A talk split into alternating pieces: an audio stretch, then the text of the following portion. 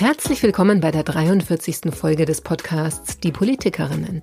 Mein Name ist Susanne Lang, ich bin Journalistin und begleite in diesem Audio-Langzeitprojekt drei Bundestagsabgeordnete, nämlich Jewan Rie von der SPD, Katharina Beck von Bündnis 90 Die Grünen und Anniko Glogowski-Merten von der FDP.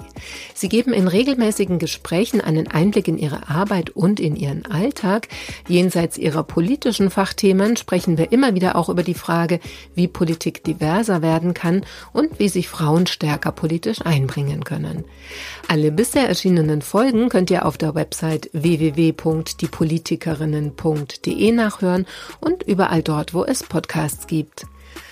Der Bundestag macht immer noch Sommerpause. Die Arbeit für die Abgeordneten beginnt dort erst wieder im September.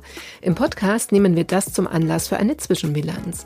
Was ist den Politikerinnen während ihres zweiten Bundestagsjahres besonders nahe gegangen? Worauf sind sie stolz? Worauf nicht? Wer oder was hat sie geärgert? Was haben sie gelernt? Und welche Ziele wollen sie noch erreichen? Diese Fragen beantwortet heute Anniko Glogowski-Merten. Die 41-jährige Kulturwissenschaftlerin ist Mitglied in gleich drei Ausschüssen. Kultur naheliegenderweise, aber auch Klimaschutz und Energie sowie im Auswärtigen Ausschuss. Zudem engagiert sie sich ehrenamtlich als Ratsfrau in Braunschweig und so unterschiedlich die Themen in den einzelnen Bereichen auch sind, ein übergreifendes ging der Politikerin besonders nahe. Welches, das erzählt sie gleich. Hallo Anniko. Moin. Ja, wir machen heute Zwischenbilanz von deinem zweiten äh, Jahr im also als Abgeordnete im Bundestag. Mhm. Und die erste Sache, die mich interessieren würde, ist, welche politische Entscheidung, an der du auch beteiligt warst, ist dir dann im zweiten Jahr besonders nahe gegangen? Ja, das ist tatsächlich äh, interessant, die Frage weil ich ja dann auch angefangen habe, mal zu gucken, was war denn überhaupt alles. Manches ist so, also so viel, dass es auch so an einem vorbeifliegt. Aber die Frage ist, äh, hat mich dazu gebracht, auch selber zurückzugucken und zu gucken, was war eigentlich alles in dem letzten Jahr. Und was mir dann doch immer wieder auch besonders nahe geht, ist dadurch, dass ich drei Ausschüsse habe, also den Kultur, den Auswärtigen und den Ausschuss für Klima und Energie, doch alles, was gerade auch mit der geopolitischen Situation zusammenhängt und dann eben auch die Auslandseinsätze für die Bundeswehr, die Mandate, weil es dann ähm, vielen gar nicht so bewusst ist, dass wenn die Bundeswehr einen Auslandseinsatz hat, das ja eine Parlamentsarmee ist und wir darüber entscheiden und wir dafür einstehen, wenn wir eben unsere Bundeswehr in den Auslandseinsatz schicken.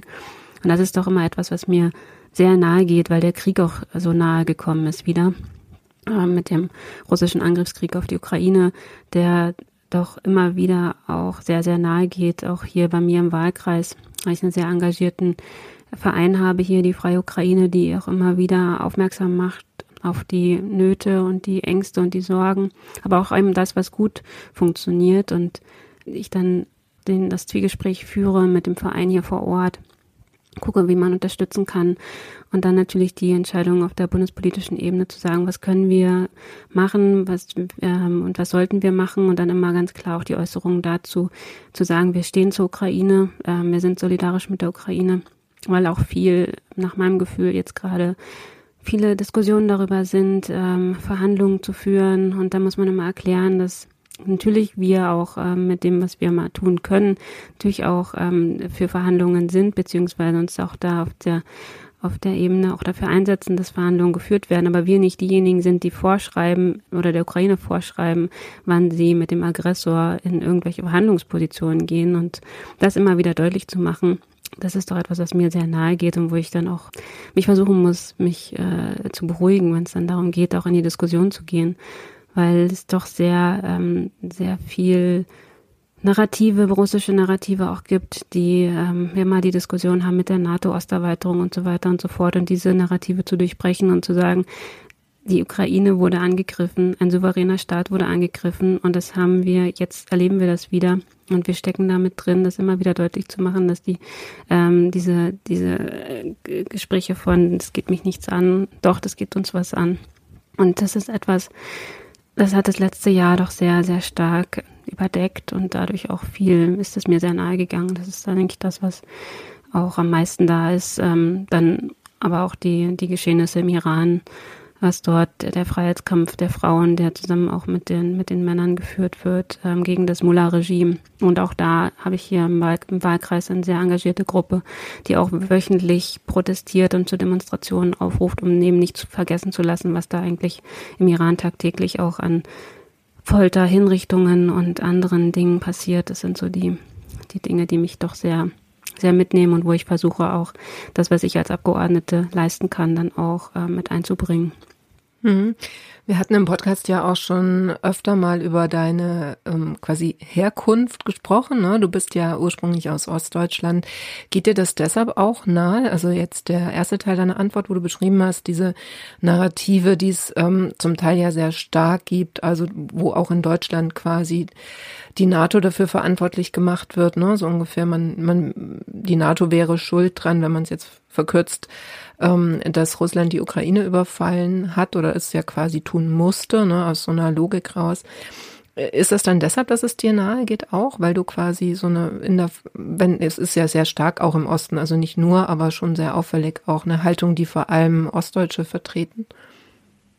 Ja, ich glaube schon, dass das ist, ähm, da schon auch mit zusammenhängt, weil äh, ich glaube, dass ja, das Verhältnis zu Russland ein bisschen anderes ist als das, was vielleicht äh, eher im Westen Deutschlands ist, mit der doch anderen Prägung ähm, während der deutschen Teilung. Und auch das ist etwas, also wenn ich immer wieder daran zurückdenke, was hat mich auch sehr beeindruckt in meinem letzten Jahr. Dann war das auch das Zusammentreffen zum Beispiel mit äh, Svetlana Tichanowskaja. Ich habe ja zusammen mit, ähm, mit drei anderen Kollegen ähm, der demokratischen Parteien mit Johannes Schraps, mit Knut Abraham und Robin Wagner, die in den Freundeskreis für ein oppositionelles Belarus gegründet, eben um zu zeigen, ähm, das Lukaschenko-Regime, das ja sehr stark mit Putin zusammenarbeitet, jetzt nach den letzten Geschehnissen ja sogar noch viel stärker ins Sichtfeld gerückt wird, wie stark Lukaschenko und Putin zusammenarbeiten. Und dass es da aber eine gewählte Opposition gibt, die eigentlich rechtmäßig das Belarus führen sollte. Und dann mit der Oppositionsführerin Tichanowskaja zusammenzukommen und sich mit ihr auszutauschen, das war sehr, sehr berührend. Und ich kann mich gut erinnern, wir hatten eine Sondersitzung des Auswärtigen Ausschusses, wo sie dann auch zu Gast war.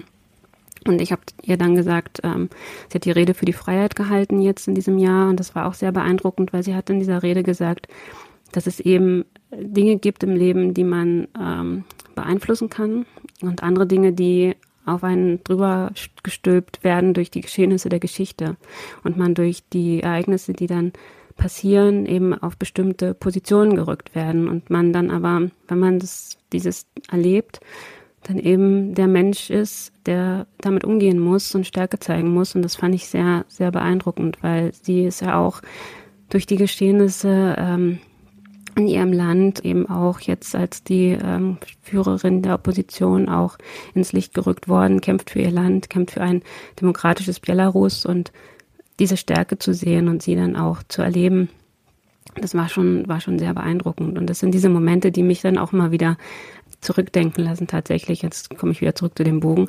Natürlich denke ich immer viel auch über Herkunft nach und über Geschichte und über Ereignisse und auch jetzt, wir hatten auch jetzt das Gedenken an den 17. Juni, den Volksaufstand und dann diese ganze deutsch-deutsche Geschichte, die ja auch mich zum Beispiel dazu gebracht hat, jetzt im Bundestag zu sein, als jemand, der in der DDR geboren wurde, dann die Möglichkeit zu haben, für Braunschweig im Bundestag zu sein. Das, das sind dann immer die Momente, die mich darüber sehr stark nachdenken lassen und immer wieder auch zurückholen und erden sozusagen, was ist das eigentlich und was mache ich da eigentlich und wie ist es dazu gekommen, dass ich das machen kann und das ist etwas sehr ähm, Berührendes in dem Moment und immer wieder eigentlich auch und durch solche Erlebnisse und Ereignisse dann sogar noch viel stärker.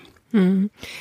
Wie erklärst du dir, dass ähm, viele Ostdeutsches genau anders ergeht, als du das jetzt beschreibst? Also die quasi eher jetzt diesen na russischen Narrativ folgen oder dann jemanden wie Sarah Wagenknecht zum Beispiel ja zujubeln, ne, die da ja auch dann am Brandenburger Tor diese Demonstration oder Kundgebung äh, abgehalten hat. Ähm, hast du eine Erklärung dafür oder wenn ja, welche? Ja, ich glaube, das ist nicht so einfach. Also es gibt da nicht die eine Erklärung dafür.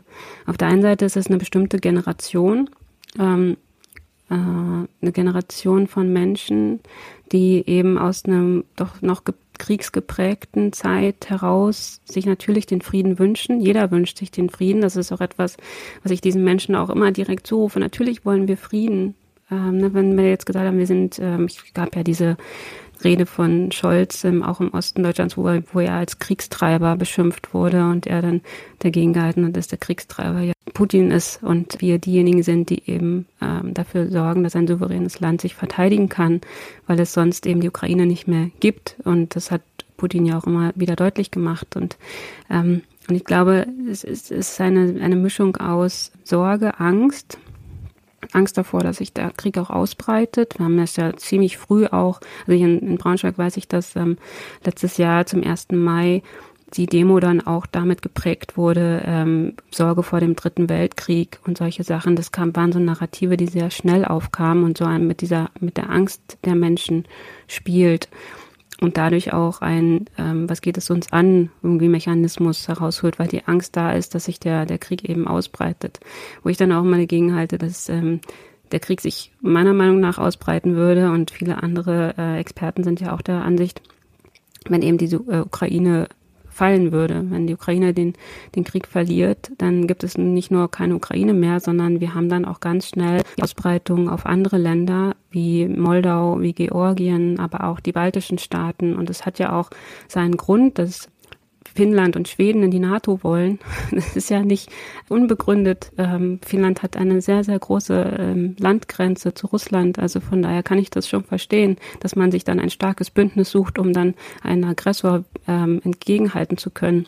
Das ist das eine. Also ich glaube, eine, eine Generation Menschen, die verständlich keinen Krieg mehr möchte, weil sie vielleicht selber noch als Kinder den Krieg erlebt haben, der ja auch sehr nachhaltig unser ganzes Denken und Sein als ähm, Bundesrepublik Deutschland auch prägt und weiterhin prägen muss, weil wir auch immer sagen, wir dürfen nicht vergessen, dass was passiert ist. Dann das andere, eben diese große Angst vor der Atombombe, auch das kann man verstehen. Russland ist Atommacht. Und, äh, viele speisen ja dann auch ihre, ihre, ihre äh, Gedanken darüber, ähm, eben sich zurückzuziehen daraus, dass man eben diese Atommacht nicht weiter provozieren sollte. Auch das ist verständlich, ähm, aber auch da gilt es dann argumentativ dagegen zu halten. Aber eben auch dieses Verständnis äh, für Russland, weil man eben auch lange mit den Soldaten ähm, der Sowjetunion ja auch äh, sich zum Beispiel eine Kaserne geteilt hat oder die Kasernen vor Ort waren. Also das war ja lange Zeit bis zur bis zur deutschen Teilung ähm, war das waren waren sie ja da, haben natürlich auch eine Präsenz gezeigt. Also ja, ich weiß nicht, vielleicht ist auch so ein immer noch der Gedanke, so ein Nostalgiegedanke, ne, sich das zu, sich schön zu reden, was die DDR war. Und eben dieses, diese, diese Klarstellung von die DDR war ein Unrechtsstaat, das was ich ja auch immer wieder mache und auch zu Konflikten innerhalb meiner, meiner Familie führt. Ähm, weil das natürlich ein ganz anderes Erleben ist. Das eine eben dieses, dieses staatliche, andere der Alltag, der dann immer wieder auch äh, in der Diskussion gegeneinander ausgespielt wird und man da gar nicht so richtig dagegen ankommt. Ich, ich will ja nicht das, ähm, den Alltag und das normale Familienleben schlecht machen. Ich rede über einen Staat, der, der die Menschen klein gemacht hat, äh, Unfreiheiten ähm, da waren, äh, dazu geführt haben, dass Familien untereinander sich ähm, ausspioniert haben, dass bis in die Freunde ging, ähm, Grenztruppen auch Menschen erschossen haben, die geflüchtet sind und all solche Sachen. Und das muss man auch, auch sagen. Und aus dem, aus so einer Mischung aus Nostalgie und Angst und Sorge speist sich dann auch für mich, gerade im Osten Deutschland, eben auch so ein, so ein Verständnis für Russland. Mhm. Wenn du sagst Familie, dann meinst du deine Eltern, also deine Kernfamilie, äh, die Konflikte, die du gerade angesprochen hast? Ja, Kernfamilie. Mhm. Aber auch darüber hinaus, früher weiß ich noch, eine Diskussion mit Tanten, Onkel, mhm. solche Sachen, das ähm, war schon, war schon präsent. Und ich glaube, dass es auch in vielen Familien im Osten Deutschlands auch so eine Art von nicht ausgesprochenen Diskussionen ähm, auch darüber gibt, was das, was eigentlich dieses, dieser Unrechtsstaat DDR eigentlich gemacht hat. Also darüber dann nicht, nicht zu reden oder das einfach auch wegzuschieben. Das ist, hinterlässt ja auch Spuren. Mhm. Dann kommen wir mal zu ein bisschen positiveren vielleicht. ähm, ja, worauf bist du denn stolz? Worauf bin ich stolz? Ähm, Ich bin stolz zum Beispiel auf den Kulturpass, der jetzt gestartet ist. Ähm, wir haben schon sehr viel positives Feedback, sowohl von Kultureinrichtungen, aber auch von, von jungen Menschen, die den Kulturpass nutzen. Ich hoffe, dass das auch noch stärker wird und dass das auch wirklich ein Erfolgsding äh, wird, weil wir dann natürlich auch da, darüber, wie erfolgreich der Anlauf ist und die Nutzung ist, dann auch das Argument haben, es vielleicht zu verstetigen und da, darüber nachzudenken, das Instrument auch anders zu machen. Also es war jetzt ein großer Bruch. Aber ähm, gerade gerade im Kulturbereich haben wir ja auch in der Pandemie gemerkt, was alles fehlt, wenn eben Kultur nicht stattfinden kann. Und wir haben dadurch jetzt mit dem Kulturpass ein ähm, barrierearmes Instrument, um sowohl Kultureinrichtungen etwas Gutes zu tun, aber auch eben den jungen Menschen, die ja auch zwei, drei Jahre ihres jungen Lebens im Grunde verloren haben, dadurch, dass sie im Grunde nichts tun konnten, sich nicht treffen, nicht feiern konnten, nicht Kultur nicht richtig genießen konnten, in einer doch sehr prägenden Phase, wenn ich dran zurückdenke. Als ich 16, 17, 18 war und äh, da wäre jetzt alles stillgestanden. Ich weiß noch, ich habe so viele Bücher gelesen, Musik gehört, ich war auf Konzerten, ich war, habe so viel ausprobiert im Theater und auch ganz weite Strecken auf mich genommen, um Kunst zu genießen. Und wenn, ich das dann alles nicht hätte machen können, ich glaube, dann wäre mein Leben auch anders verlaufen. Von daher bin ich froh, dass man das jetzt mit diesem sehr coolen Instrument, das wir dann doch jetzt gemeinschaftlich als ähm, Kulturstaatsministerin und eben Finanzminister äh, Christian Lindner zusammen auf die Wege, in die Wege gebracht haben, dass wir da was haben. Das macht mich stolz und fröhlich, ähm, aber auch zum Beispiel das ganze Thema Restitution, Rückgabe der Benin-Bronzen ist etwas, was mich auch sehr stolz macht aus der kulturpolitischen Sicht, weil wir doch damit auch ein ganz starkes Zeichen setzen, dass wir die, dass unser koloniales Erbe aufzuarbeiten. Und das ist auch etwas, was mich doch äh, sehr positiv stimmt, wenn man daran denkt, was, was können wir, was können wir leisten, was müssen wir leisten. Und dann auch, wir hatten äh, im, im Bundestag eine sehr hitzige Debatte, eine aktuelle Stunde über die, äh, auch das Thema Rückgabe und da auch nochmal deutlich zu machen, Rückgabe bedeutet eben Rückgabe und das, da hängt man kein Aber dran, weil sobald man ein Aber an eine Rückgabe von Kulturgütern dranhängt, ist man sofort wieder bei so einem kolonialen Zucken und das sollten wir uns ähm, tunlichst vermeiden, dass das dazu kommt und dass wir das nicht mhm. getan haben, sondern dass wir sagen, wir geben Dinge zurück und wollen sogar verstärkt ähm, darauf einwirken, dass wir auch Museen dazu dazu bringen, auch selber, ähm, also das Thema Provenienzforschung, das Nachforschen, wo kommen Dinge her, das auch zu stärken und das deutlich zu machen. Das finde ich aus der, als Kunstwissenschaftlerin macht mich das sehr, sehr fröhlich und stolz. Mhm.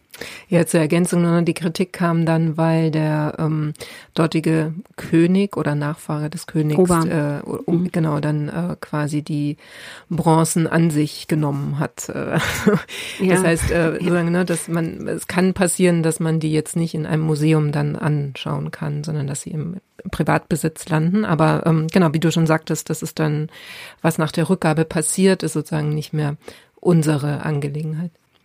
Gibt es denn auch was, worauf du nicht so ganz stolz bist, jetzt im zweiten Jahr deines Mandats, also, oder was du vielleicht als weniger gelungen bezeichnen würdest? Mm, also, was ich als weniger gelungen bezeichnen würde, ist das Thema Kommunikation. Ähm, doch, wir müssen doch noch stärker lernen, als ähm, Koalition Dinge zu kommunizieren und die Bürgerinnen und Bürger stärker mitzunehmen in dem, was wir eben tun müssen, weil wir ins verschiedene, also entweder von außen verschiedene Dinge auf uns übergestülpt wurden, äh, aber die auch Dinge, Dinge tun wollen, Dinge verändern wollen. Und das in einer guten, zum einen gut zu machen, auf der anderen Seite aber auch gut zu kommunizieren darüber. Ähm, das ist etwas, da müssen wir, glaube ich, äh, immer noch weiter lernen, weil ich da ganz optimistisch bin, dass wir alle dazu lernen und deswegen auch ich nicht so, so kritisch bin, also was, oder nicht so sorgenvoll, was, dass es nicht etwas ist, was man nicht verändern könnte, sondern wirklich auch ähm, einfach ein Lernprozess ist, weil wir ja schon jetzt auch an, einem, an einer Stelle sind, das haben wir, glaube ich, auch schon öfter festgestellt, dass es eben mit drei Parteien, das ist das erste Mal, dass es das gibt bei uns in der Bundesrepublik. In anderen Ländern gibt es ja mehr Parteien, Regierungen, aber bei uns gab es ja immer entweder äh, große Koalition oder ähm, schwarz, schwarz-rot, ähm, genau, also große Koalition oder oder ähm, rot-grün, äh, ähm, und solche Sachen. Und jetzt haben wir eben die Ampel mit drei Parteien. Und da diese drei, die Kommunikation von drei Parteien gut an eine Linie zu bekommen das, ähm, und dann auch so zu kommunizieren, dass ähm, sich alle mitgenommen fühlen oder die viele mitgenommen fühlen, das ist etwas, das ist eine Herausforderung, aber ich glaube, das kriegen wir schon hin weiterhin. Da sind wir natürlich gespannt auf das dritte Jahr, genau. Ja, ja, also ich glaube, es ist auch etwas, da lernt man auch voneinander, weil es ja immer auch ein Zusammen, also es auf der einen Seite ein Zusammenspiel ist, auf der anderen Seite geht es ja auch darum, dass man die eigenen ähm, Mitglieder, also wenn ich jetzt auf die FDP gucke, auch, dass man die eigenen Mitglieder mitnimmt und ähm, da auch große, große Herausforderungen dann sind. Aber das alles gut übereinzubekommen, ich bin da ganz, äh, ganz optimistisch. Da passt die nächste Frage im Anschluss ja vielleicht dann auch gleich ganz gut. Das ist nämlich, ähm, was oder wer hat dich denn am meisten geärgert? Bei so einer Ärgerfrage bin ich immer nicht so gut, weil es gibt so Dinge, die können mich ziemlich schnell auf die Palme bringen und dann denke ich mir aber, Ärgern ist vergossene Zeit, weil ähm, ich gerne lieber nicht so viel Zeit mit Ärgern verschwende, sondern ähm, mit der mit der Problemlösung und ähm, und mit dem Dinge Dinge tun und anschieben und Lösungen finden. Und von daher, es hat mich geärgert. Puh. Was hat ähm. dich denn auf die Palme gebracht, mal kurz? Dann frage ich so. Was mich auf die Palme bringt, das ist auch immer das Thema Kommunikation tatsächlich. Also wenn es dann, wenn man dann irgendwie merkt, dass das ruckelt, weil irgendwie Dinge nicht nicht ausgesprochen werden oder Dinge nicht nicht direkt gesagt werden, dann finde ich das immer schade, weil es einfach auch Zeit kostet, dann dahinterher zu gehen und zu fragen, wo hat's denn jetzt aber gehakt, so nach dem Motto. Also ähm, und äh, ansonsten ärgere ich mich gerne über mich selber. Das äh, geht relativ schnell. Ja, tatsächlich. ja, ja, doch, ja, ja, ja. Aber auch da äh, versuche ich dann zu gucken, mich selbst zu analysieren, was ich dann verbessern kann. Also von daher, ich, ich finde, es bringt immer nichts, sich über andere zu ärgern, weil es, es verschiebt nur den Fokus gucke nicht so gerne auf andere. Ich gucke mal darauf, was ich selber machen kann oder dann im Idealfall ich selber machen kann, zusammen mit anderen Menschen machen kann ähm, und, und eben Problemlösungen zu finden. Und von daher, hm, ja, Ärgern ist so eine, also man kann nicht ganz schnell mal, aber ich versuche das zu vermeiden, also mhm. vorher schon dagegen zu steuern.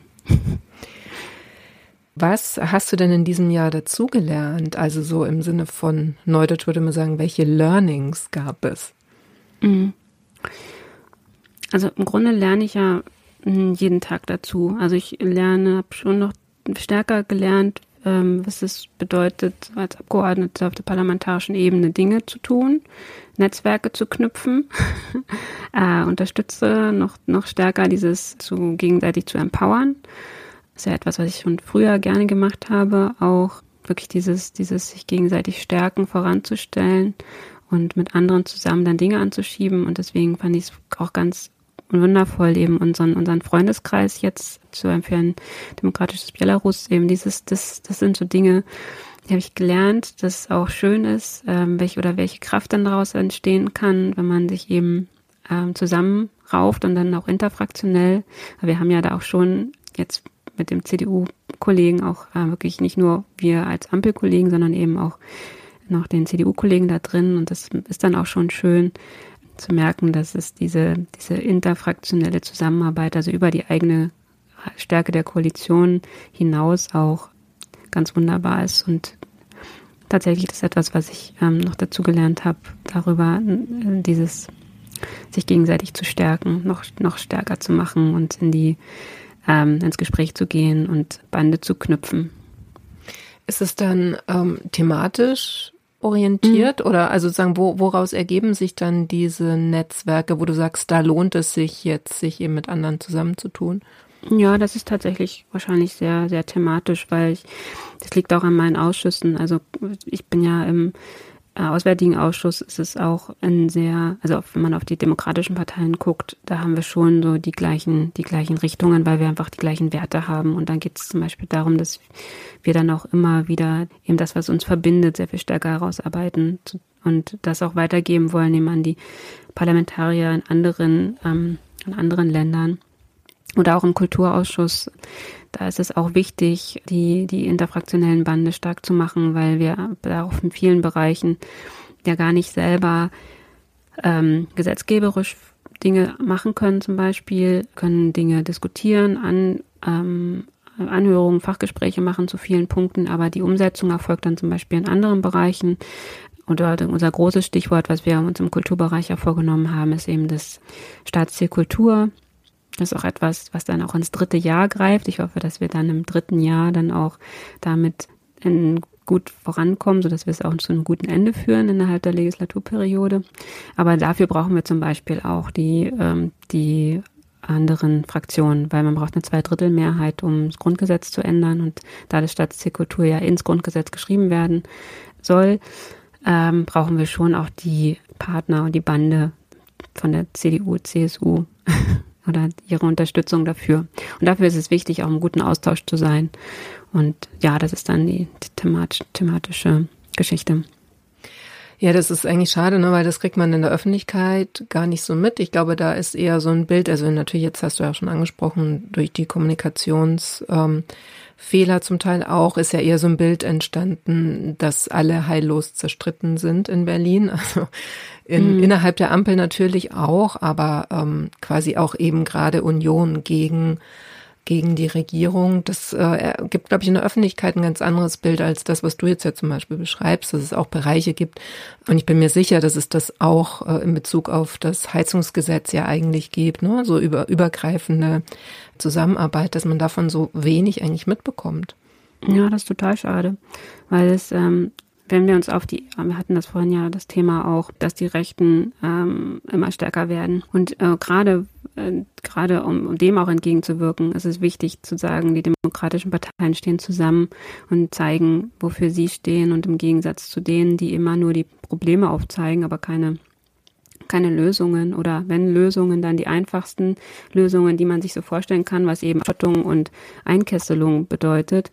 Ähm, und wir sind diejenigen, äh, die demokratische Mitte, die dafür sorgen, dass das eben, dass wir die optimistische, weltoffene, zugewandte, Fortschritts, äh, fortschrittliche Land sind äh, und bleiben, dass wir sind, so. Und deswegen ähm, ist es umso schade, mehr schade, dass eben dieses, wenn man auf die Medien guckt, dass der Streit und das Gegeneinander so sehr stark gemacht wird. Und ähm, das hilft, glaube ich, keinem. Das bringt nur Klickzahlen für die Schlagzeilen. Aber es ist ähm, leider, also etwas, was den, was den Rechten im Grunde eher in die Hände spielt, wenn es da, die können dann sagen, ja, ihr streitet euch und uns lasst ihr sowieso immer außen vor und äh, wenn wir doch, dann kommt doch zu uns oder so, ne, diese, diese ganzen Geschichten. Ja, ja. ja, dieses Anbiedern, so von wegen, die streiten sich nur, also nimmt doch uns, wir sind hier und ähm, ja. Ja, das stimmt. Wobei die ähm, naturgemäß muss ich jetzt Medien auch ein bisschen verteidigen, aber ich glaube, ja. es ist es ist ja so ein Spiel. Also po Politiker und Politikerinnen, die das ähm, quasi machen sich das ja auch sehr zunutze. Also die ja genau wissen um die Mechanismen. Ne? Also wenn ich einen Brief schreibe, einen offenen, dann ist, glaube ich, jedem, der das tut, klar, auch in der Politik, ähm, was es dann für ein Echo geben wird. So, ne? Also das verstärkt sich dann leider halt weil niemand diese Gesetze durchbricht. Ja. mein ja, Wort ja. zum Sonntag, genau. Ja. ja, aber umso schöner ist es eben, wenn man dann auf die Realpolitik guckt und das, was wir auch machen äh, innerhalb der Sitzungswochen und darüber hinaus auch im Wahlkreis ähm, und in der Region, dann ist es doch ein sehr starkes auch Miteinander der, der demokratischen Kräfte, weil wir etwas erreichen wollen, was positiv ist. Und deswegen, ich höre mir natürlich auch morgens meine Nachrichten und die Podcasts an. Und dann, ähm, äh, aber ich weiß auch, wenn ich, wenn ich in Berlin bin und, äh, oder hier bin und Dinge anschiebe, dann kann ich auch immer bei den Kollegen vor Ort hier auch anrufen oder in Berlin auch und mich abholen, gegenseitig abholen und ähm, Dinge eben anschieben. Und das ist ja das Gute, dass man da auch mal nachfragen kann. Mhm. Genau, das klang vorher schon an bei dem Staatsziel Kultur. Das ist mhm. meine letzte Frage jetzt vorerst für diese Zwischenbilanz. Ähm, was sind denn deine Ziele fürs dritte Jahr? Also außer dieser Grundgesetzänderung. Hast du da noch andere Sachen vor? Also andere Sachen, ähm, Ja, also was heißt denn nur diese Grundgesetzänderung?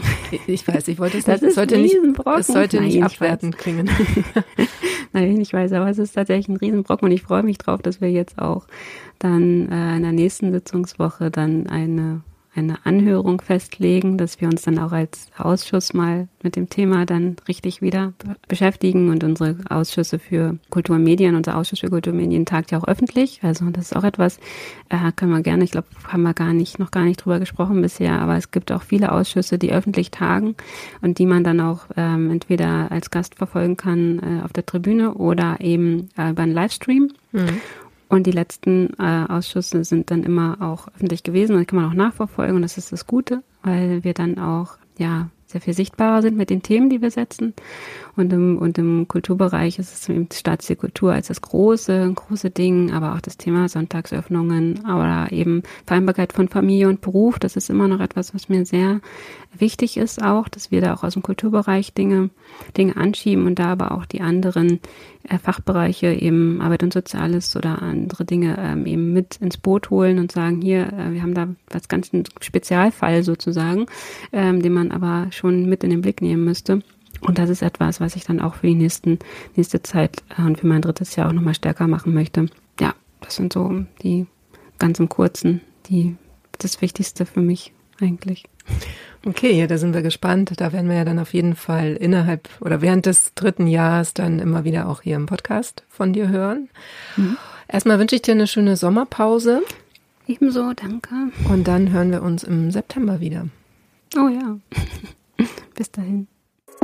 Danke auch euch fürs Zuhören. Schön, dass ihr wieder dabei wart bei dieser dritten und damit ja auch letzten Zwischenbilanz. Nach dem zweiten Bundestagsjahr der Politikerinnen ab September geht es bei uns wieder weiter mit den regulären Folgen. Falls ihr eine verpasst habt oder falls ihr nochmal unsere Sonderfolge, nämlich den Live-Podcast von der Republika nachhören wollt, das findet ihr alles auf der Webseite www.diepolitikerinnen.de. Bis dahin, macht's gut.